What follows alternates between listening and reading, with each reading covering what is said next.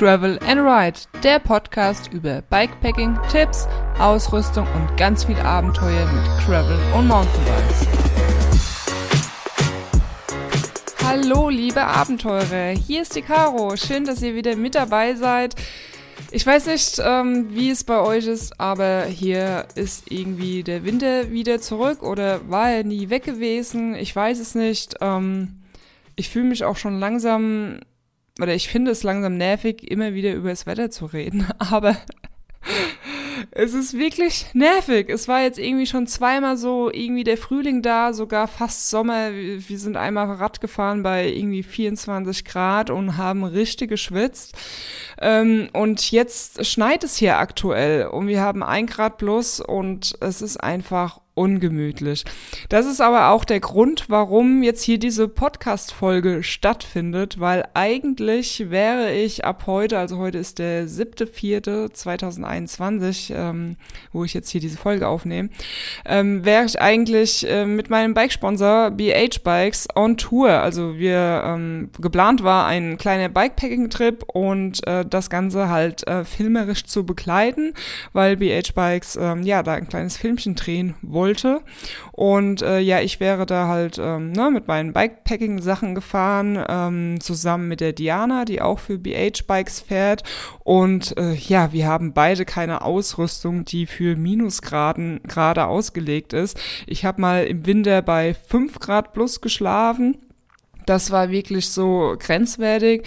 Und ja, ich meine, ich hätte zwar schon mal Bock auf so eine Aktion, auch bei 0 Grad irgendwie im Wald zu schlafen, muss jetzt nicht gerade Minusgrade sein, ähm, aber sich jetzt irgendwie einen Schlafsack für 400 Euro zu kaufen, um vielleicht ein, zwei Mal im Winter draußen zu schlafen, ist mir die Sache dann auch nicht wert. Und ähm, ja, ich finde es ein bisschen schade, dass das äh, Ganze jetzt nicht stattfindet, habe mich schon drauf gefreut. Ähm, aber auf der anderen Seite bin ich auch froh, weil bei den Temperaturen und bei diesem Wetter macht es dann halt auch nicht so viel Spaß. Und das Filmchen wird dann wahrscheinlich auch nicht so cool, weil die Aufnahme einfach nicht so klasse werden, ähm, als wenn ne, so ein bisschen auch die Sonne scheint und sowas. Und ja, so habe ich halt wenigstens auch jetzt Zeit für ähm, diese Podcast-Folge, weil anders hätte ich das, glaube ich, äh, gar nicht geschafft. Ich habe jetzt irgendwie über Ostern recht viel gearbeitet, also vorgearbeitet mit Videoschneiden, mit meinem neuen Bike, ähm, die erste Ausfahrt und so weiter, ähm, weil auf meinem YouTube-Kanal habe ich noch nicht darüber gesprochen, dass ich von BH-Bikes oder dass ich halt für BH-Bikes dieses Jahr Fahrrad fahre. Und ähm, genau, deswegen habe ich da auch noch ein Video gemacht. Ähm, das kommt dann ähm, ja, jetzt am Sonntag. Und die neue Ausfahrt mit meinem neuen BH-Bike, Scroll-Bike, kommt dann die Woche drauf. Das heißt, ihr müsst euch noch ein bisschen gedulden und ich werde auch erst nächste Woche im Podcast über meine erste Ausfahrt mit äh, meinem neuen Gravel-Bike reden, ähm, um das Ganze noch ein bisschen spannender zu machen. Und äh, ja, also ich möchte jetzt erstmal anfangen mit etwas Positivem, weil in der letzten Folge habe ich ja mich ein bisschen äh, drüber beschwert, beschwert über ähm, sinnlose und blöde Kommentare. Also jetzt nicht nur was unter meinen YouTube-Videos angeht, sondern generell Facebook-Gruppen, Foren, dass einfach ähm, sinnlos irgendwie kommentiert wird, was keinem wirklich weiterhilft und es manchmal so ein bisschen, ja, für mich einen traurigen Eindruck macht, äh, dass Leute halt irgendwie nicht zusammenhalten, sondern lieber sich irgendwie im Internet anfauchen, als sich weiterzuhelfen was ich sehr traurig finde, weil ich finde, ja, das Internet ist auf jeden Fall eine nützliche Sache, wenn man es eben halt richtig anwendet und nicht verkehrt, so wie manche das einfach machen ähm, und gefühlt nicht nachdenken, was sie schreiben. Und äh, ja, bei meinem letzten Video, da ging es ja um die letzte Ausfahrt mit meinem Gravelbike, also mit meinem alten, mittlerweile alten kann ich jetzt sagen. Ähm, und äh, ja, der Titel war so ähm, Goodbye Gravelbike aus und vorbei und ähm, habe dann im Video erwähnt, dass ich ein neues Gravelbike bekomme und habe da halt gemeint, hier schreibt mal in die Kommentare, was ihr denkt, ob ich ein E-Gravelbike bekomme oder ein normales, um ähm, ja ein bisschen Spannung da reinzubringen und vor allen Dingen auch, ja, ich war einfach mal gespannt, was da jetzt sich für Kommentare ähm, drunter befinden werden, weil jedes Mal, wenn ich irgendwie mit dem E-Bike gefahren bin, also in einem Video, kam halt immer wieder diese üblichen Kommentare zu E-Bikes. Ihr kennt sie wahrscheinlich auch. Am Anfang bin ich da meistens noch so drauf eingegangen und habe halt dann irgendwie erklärt, ne, es hat jeder seine Berechtigung und äh, manche haben vielleicht Asthma oder wollen mit ihrem Mann mithalten oder mit, mit Freunden oder wie auch immer, weil sie nicht auf Fahrrad fahren können da bin ich mittlerweile irgendwie drüber, weil ich mir gedacht habe, naja, letztendlich, es weiß jeder, ne? Dass ähm, E-Bike vielen Leuten helfen kann. Ich könnte natürlich jetzt auch sagen, ähm, ja, ich habe jetzt mit E-Bike angefangen, weil ich so lange Beschwerden hatte mit meinem Bein und Rücken. Das ist aber nicht der Grund. Ähm, das war ein netter Nebeneffekt. Ein Grund, warum ich ein E-Bike habe, ist, weil es mir einfach Spaß macht. Und es kam halt dann so irgendwie zusammen, dass ich halt angeschlagen war. Und ohne das E-Bike ähm, hätte ich halt viele Touren jetzt im Winter, also so viele waren es jetzt nicht, aber so konnte ich halt wenigstens ein bisschen fahren und war halt dafür sehr dankbar, dass ich dieses E-Bike habe. Aber ich stehe dazu, ich fahre E-Bike, weil es mir halt einfach Spaß macht und ähm, es hat natürlich sehr viele Nebeneffekte. Und äh, ja, es ist halt auch generell so total sinnlos, da so zu diskutieren. Gerade die sagen, ah, E-Bike ist nur was für Faule und was weiß ich was. Jeder, der sich ein bisschen mal den Kopf anstrengt und auch schon mal ein E-Bike gefahren ist. Weil ich sage auch immer, man muss erstmal irgendwas ausprobieren, bevor man mitreden kann. Ähm, und äh, ja, ich glaube, viele haben einfach noch nicht auf dem E-Bike gesessen, um das irgendwie sagen zu können. Ähm, ja, es ist ja auch e egal, auf jeden Fall ähm, haben sich dann ähm, im, unter dem letzten Video wieder ein paar Kommentare so gefunden mit, wenn du jetzt E-Bike, nur noch E-Bike fährst, werde ich das Abo beenden. Wo ich dann drunter geschrieben habe, du kannst gerne jetzt schon dein Abo beenden dann haben halt durch meinen Kommentar viele dann gedacht, ähm, ja, okay, die fährt die bekommt ein E-Bike. Was aber, ne, ich wollte einfach nur damit sagen, hier, wenn du nicht hinter mir stehst, was ich fahre, dann darfst du auch gerne jetzt schon mein Abo beenden, unabhängig davon, ob ich jetzt ein E-Bike bekomme oder nicht. Und ähm, ich sag's euch jetzt, es wird kein E-Gravel-Bike, sondern ähm, es wird oder es ist ein normales geworden. Ähm, aber alle, die mich vielleicht schon ein bisschen auf Strava oder Komoot gestalkt haben, die werden das auch schon herausgefunden haben. Und irgendein Schlaumeier hat auch kommentiert, was ich für ein Bike habe. Äh, keine Ahnung, woher er das wusste. Ja, wahrscheinlich, weil er mir auf Strava folgt und die in der Ausrüstung kannst du ja reinschreiben, was du für ein Fahrrad hast. Oder er hat mich äh, bei meiner ersten Ausfahrt irgendwie draußen gesehen. Äh, das heißt, wer da ein bisschen geguckt hat, weiß eigentlich, was ich, äh, dass es halt kein E-Gravel-Bike äh, sein wird. Und dann kamen halt noch so Kommentare mit, oh, bloß kein E-Bike. Und dann, ich bin halt jemand, der auch gerne mal ein bisschen Pfeffer unter die Kom Kommentare gibt, ähm, weil ich ähm, mich nicht irgendwie rechtfertigen will, sondern ja, es ist vielleicht ein bisschen ein großer Wunschgedanke, ähm, weil ich halt die Leute einfach mal so ein bisschen zusammenbringen will, dass nicht immer alles schwarz und alles weiß sein muss, sondern dass jeder seine Meinung haben darf.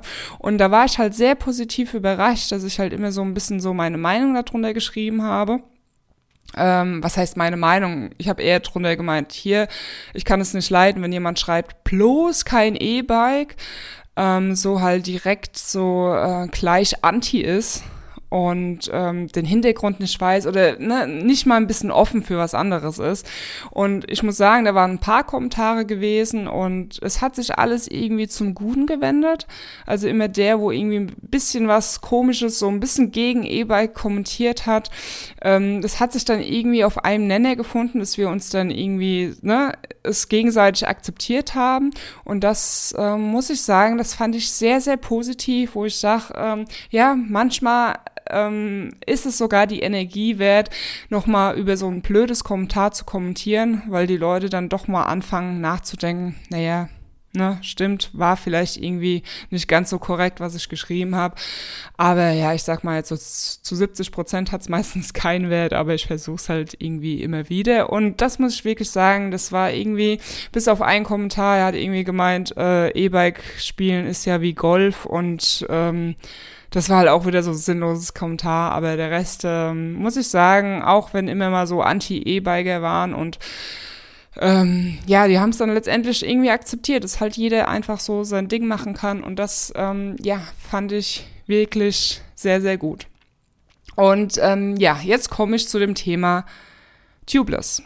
Ähm, es hat schon natürlich was mit meinem neuen Bike zu tun, weil ich ähm, ja, das äh, neue Bike ja auch direkt mit Tubeless umgerüstet habe und möchte euch jetzt daher meine Erfahrungen zu Tubeless mitgeben. Ich war jetzt seit ungefähr seit zwei Jahren ähm, Tubeless ähm, am Mountainbike sowie am Gravelbike und es hat für mich nicht nur den Vorteil, ähm, dass man diese Pannensicherheit hat, ähm, ne, weniger Rollwiderstand, keine Ahnung, ob ich das jetzt spüre. Also ich würde mal behaupten, dass ich da jetzt nicht den Unterschied so merke. Also dann müsste ich das wirklich mal vergleichen mit dem gleichen Reifen, mit dem gleichen Luftdruck.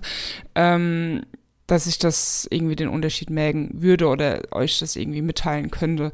Ähm, aber es gibt noch einen ganz anderen Grund, den man vielleicht gar nicht so als auf dem Schirm hat als Schlauchfahrer, den ich ähm, euch erwähnen möchte. Aber zuerst mal äh, zu meinen ähm, ja, eigentlichen Laufrädern, die ich zu Tubeless umrüsten wollte. Und zwar habe ich jetzt seit äh, einem Jahr die Stance-Laufräder. Ähm, das war ziemlich cool, äh, als ich die letztes Jahr bekommen habe, weil ich hatte ja an meinem Ghostbike ähm, die 27,5, äh, also 650B Laufrede. Und ja, ich war die ganze Zeit irgendwie neugierig, ähm, 28 Zoll, also 6, äh, nee, 700C auszuprobieren. Und äh, Stance hat mir das Ganze dann ermöglicht und hat äh, von denen einen Laufradsatz bekommen, auch äh, die Stance Tubeless, Tubeless Milch, äh, Felgenband und äh, was alles so dazugehört zu einer Tubeless-Umrüstung und bin die jetzt, ähm, ja, seit ja, genau, einem Jahr gefahren. Naja, Zeit ähm, ein paar Wochen ähm, hat es immer so ein komisches Geräusch gemacht äh, vom Hinterrad. Und es hat sich so ein bisschen angehört wie ähm, wie heißt das, äh, Speiche, als wäre eine Speiche irgendwie lose. Ich irgendwie alles gecheckt, Speiche, pipapo. Dann habe ich ähm, letztens ähm, gemerkt, dass mein Schaltwerk ein bisschen geknarzt hat, wenn ich da irgendwie so dran rumge, also es ein bisschen bewegt habe. Da ich dachte, ah ja, ich glaube, das ist das Geräusch. Es hat richtig geknarzt. Habe ich ein bisschen eingeölt, äh, gefettet, ähm, war das Geräusch immer noch. Ich dachte, ah Mann, ich glaube, es ist die Felge. Ich glaube, die Felge ist kaputt. dann habe ich das die ganze Zeit so ein bisschen vor mir hergeschoben, weil ich gedacht habe, ah nee, das ist nicht die Felge, das ist irgendwas anderes. Naja, jetzt äh, wollte ich ja diese Tubeless-Umrüstung ähm, vornehmen und wollte natürlich hier auch kein dreckiges Laufrad an mein neues Bike machen. Also bin ich erstmal hergegangen und habe meine Felge und also mein Laufrad mit Reifen, alles geschrubbt. Das heißt, ich habe die Reifen schön abgeschrubbelt, dass sie aussehen wie neu, weil ich wollte halt die gleichen Reifen, wollte ich auch auf dem neuen Bike ähm, fahren, um einfach mal so ne, einen Unterschied vom Fahrgefühl zu meinem alten Bike ähm, zu spüren. Ähm, ja, ich, ich putze ja nie so meine Laufräder so ordentlich. Ähm, was man aber vielleicht doch mal machen sollte, um genau rauszufinden, ähm, ob halt die Felge kaputt ist oder nicht. Äh, der Roddy aus Australien, äh, falls ihr ihn noch kennt aus meinen Videos, ähm, der es ist ja jemand, der sehr genau sein Fahrrad putzt, ne? Speiche für Speiche und da kommt auch mal die Zahnbürste und das, ne, ich glaube, nach jeder Ausfahrt. Ähm, andere meditieren, Roddy putzt sein Fahrrad ähm, sehr ordentlich und ich habe halt dann immer gemeint, hey, ne, du brauchst mein, also er hat ja mein Fahrrad dann auch geputzt, so brauchst es nicht so ordentlich machen. Doch, doch, er mag das, weil er checkt dann, ob halt alles funktioniert, jede Speiche ordentlich, ne, alles an Ort und Stelle ist und ja, ähm, da habe ich ich mich dann an diese Situation zurück erinnert, als ich nämlich festgestellt habe, nachdem meine Felge schön sauber war, dass ganz viele Haarrisse an den Nippel, an den Speichen, Nippel sind, also da, wo die Speiche drin ist. Ähm, ganz viele Haarrisse, aber nur auf der Antriebsseite. Und auch nur am Hinterrad, nicht am Vorderrad. Ich so, okay, die Tubeless-Umrüstung an diesem Laufradsatz äh, hat sich dann äh, wohl erledigt. Äh, war ein bisschen ärgerlich gewesen. Äh, ich hätte eigentlich jetzt auch ein neues bekommen können, aber ich habe das Ganze jetzt abgelehnt, weil ich gesagt habe, boah, ne, ich, ich habe da keine Lust. Ich muss auch sagen, die Stance-Laufräder sind mit einem zusätzlichen Fahrergewicht nur von 85 Kilo zugelassen. Ähm, 85 Kilo komme ich definitiv drüber. Ähm, selbst wenn ich ohne Gepäck fahre, wenn ich mit Gepäck fahre, kommen da noch mal 15, 18 Kilo dazu. Ähm, das heißt, kann man natürlich jetzt auch als Anwendungsfehler ähm, benennen. Äh, also ich wusste das auch, aber ähm, ich habe auch schon von anderen gehört, die weniger wiegen, ähm, dass halt die auch diese Stanislaw-Räder kaputt bekommen haben. Und ganz ehrlich, ich hatte jetzt halt auch keine Lust, irgendwie, ne, ich habe ja dann ein anderes Laufrad, was jetzt bei BH Bikes an dem Bike dabei war, habe ich jetzt umgerüstet und ich habe halt auch keine Lust, in ein paar Wochen dann nochmal einen neuen Laufradsatz dann zu wechseln, weil ganz ehrlich, mir ist es halt eigentlich egal, was ich für einen Laufradsatz fahre.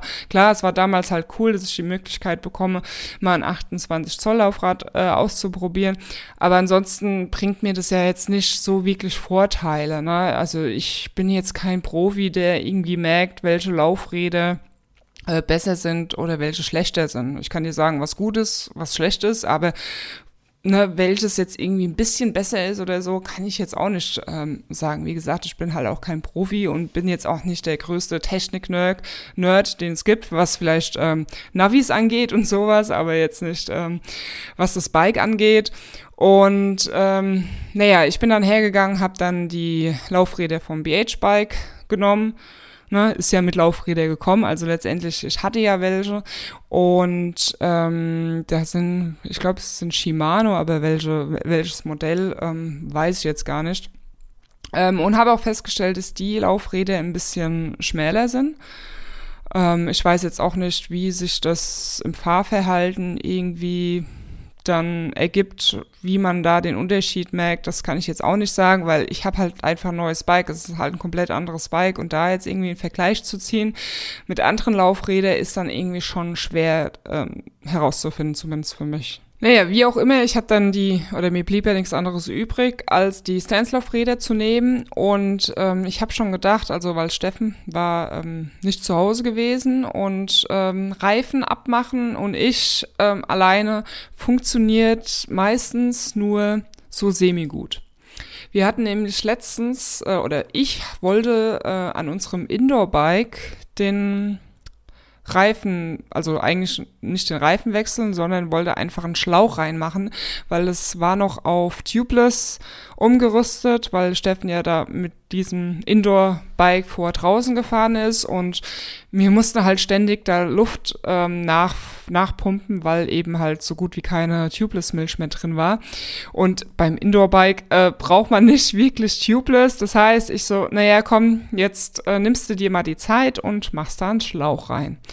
Ja, meinst du, ich hätte, ich hätte diesen verdammten Reifen, diesen Mandel von der Felge abbekommen?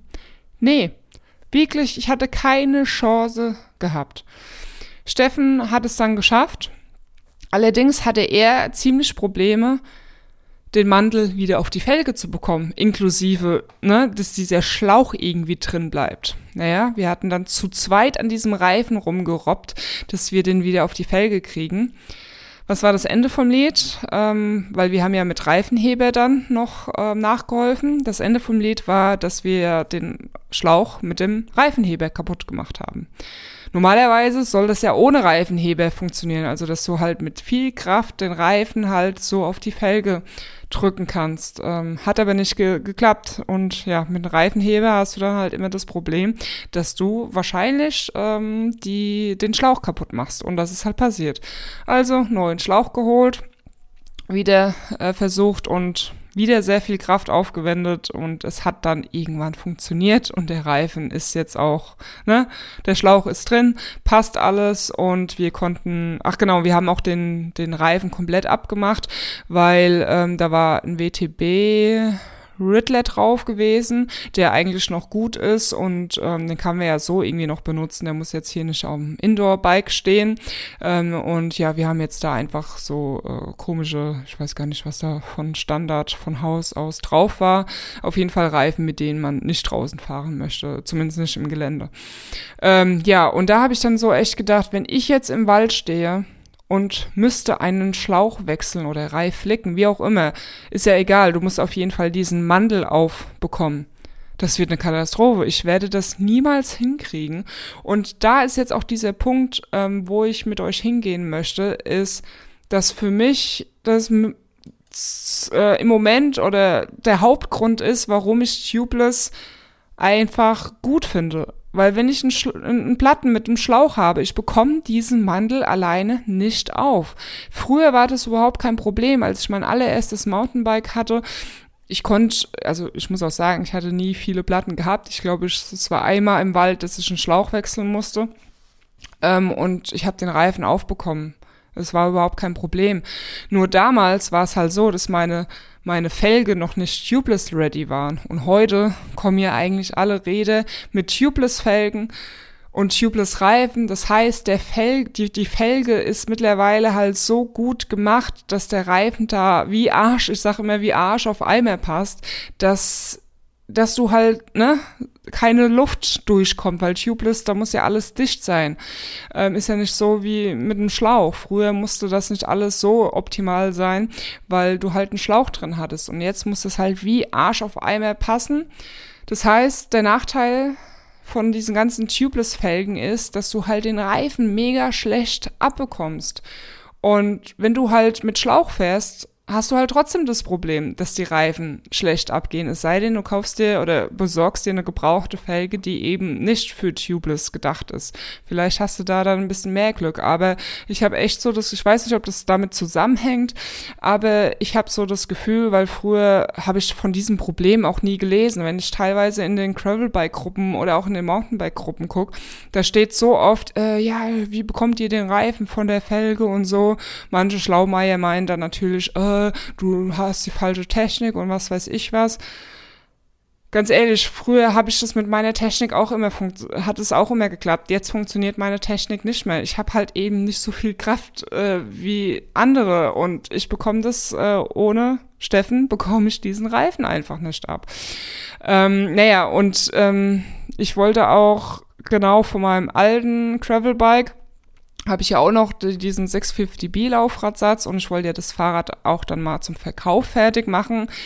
Ähm, und ähm, habe ich noch nicht geschafft, weil auch da bekomme ich die Reifen nicht ab. Eine Seite hat Steffen mittlerweile abbekommen, die andere Seite muss er sich noch vornehmen und dann noch die andere Felge. Äh, das ist echt so ein Problem, dass diese Reifen so schlecht abgehen. Und dann, äh, ja, habe ich da unten im Keller gesessen mit meinem neuen Gravelbike, Steffen nicht zu Hause und ich ähm, wollte meine ne, Tubeless-Umrüstung ähm, beginnen. Und tata, ich hatte Glück gehabt. Ich habe ähm, bei dem Shimano Laufradsatz den Reifen sau easy runterbekommen.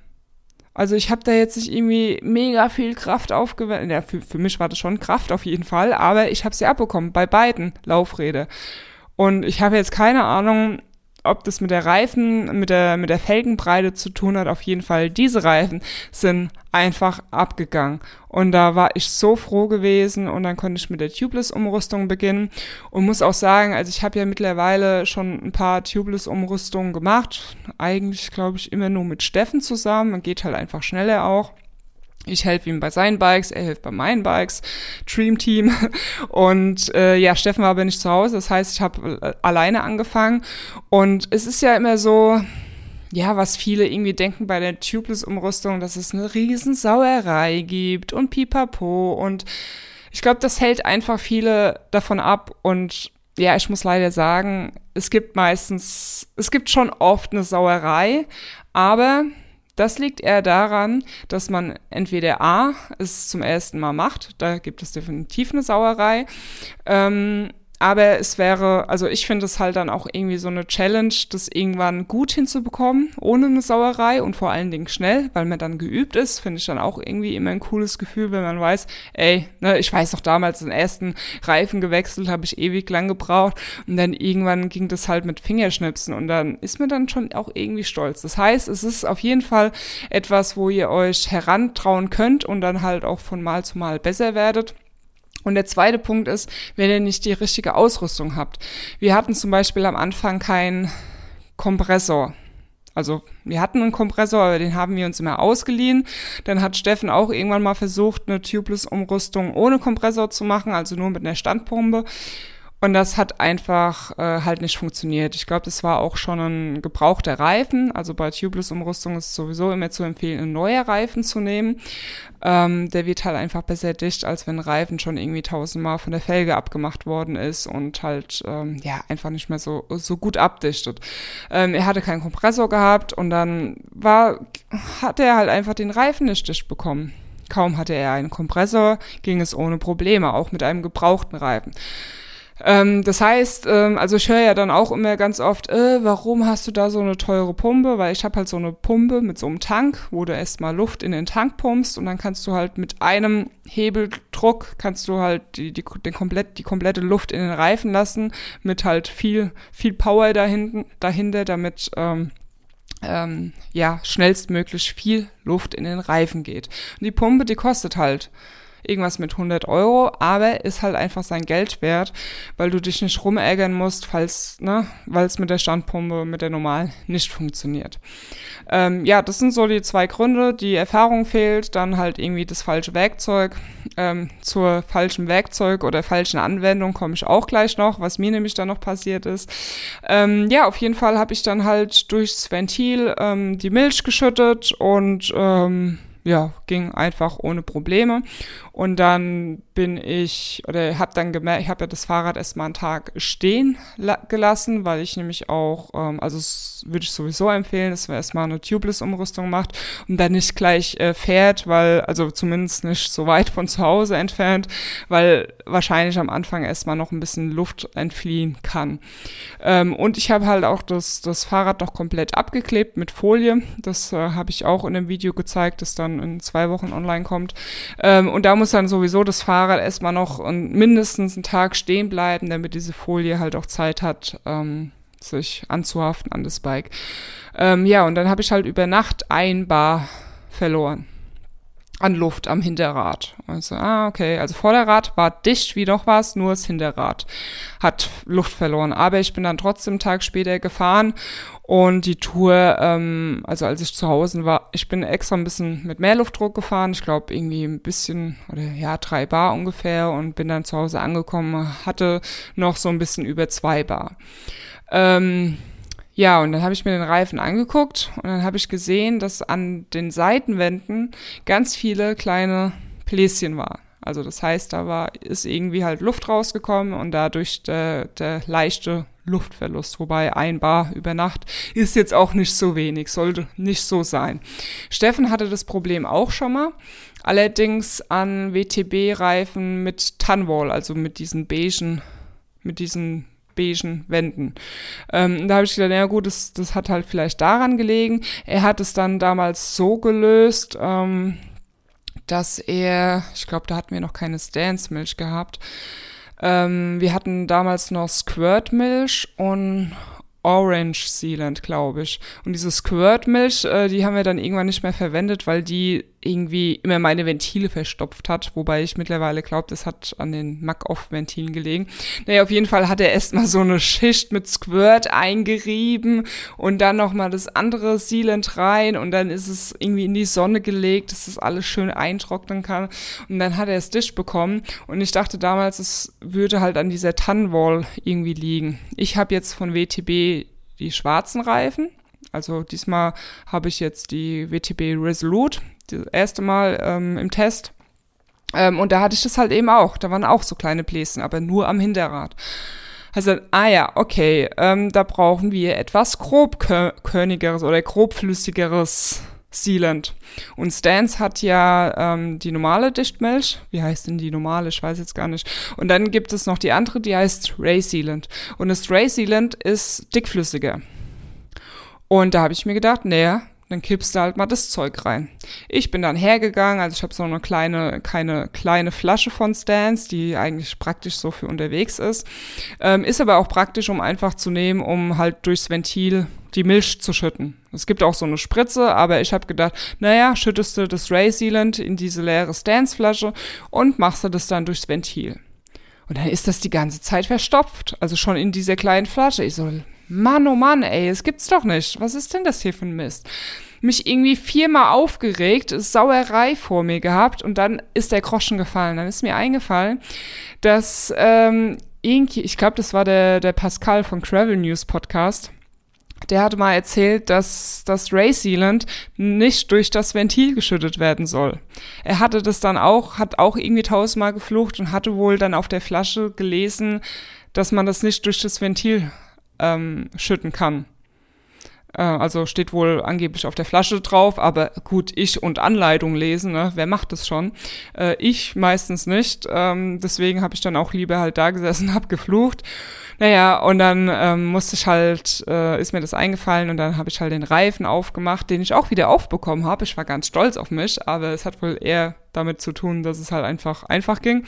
Ähm, hab dann das Ray Sealant reingeschüttet, also ich hatte ja schon irgendwie so ja, 60 Milliliter oder so drin oder 80 und habe dann halt nochmal irgendwie so 20 Milliliter von diesem Raysealant nachgefüllt. Nochmal gut geschüttelt den Reifen, dass die Milch halt überall abdichten kann und siehe da, ich habe bisher nichts verloren. Der Reifen ist sowas von dicht und hier kommt jetzt meine klare Empfehlung, wenn ihr oder ich werde, ihr könnt es machen, wie ihr wollt, aber ich werde es auf jeden Fall so machen wenn ich jetzt eine neue Tubeless-Umrüstung mache, also mit einem neuen Reifen, ähm, wo noch keine Milch drin war oder drin ist, werde ich immer das Ray Sealant nutzen. Also vielleicht jetzt keine 60, 80 Milliliter wie vorgegeben, sondern so 20, 30, weil das Ray Sealant ist auch ein bisschen äh, teurer. Ähm, und dann das andere reinschütten. Ich hoffe jetzt, dass man das mischen darf. Naja, wie auch immer, was man darf, was man nicht darf, es funktioniert auf jeden Fall.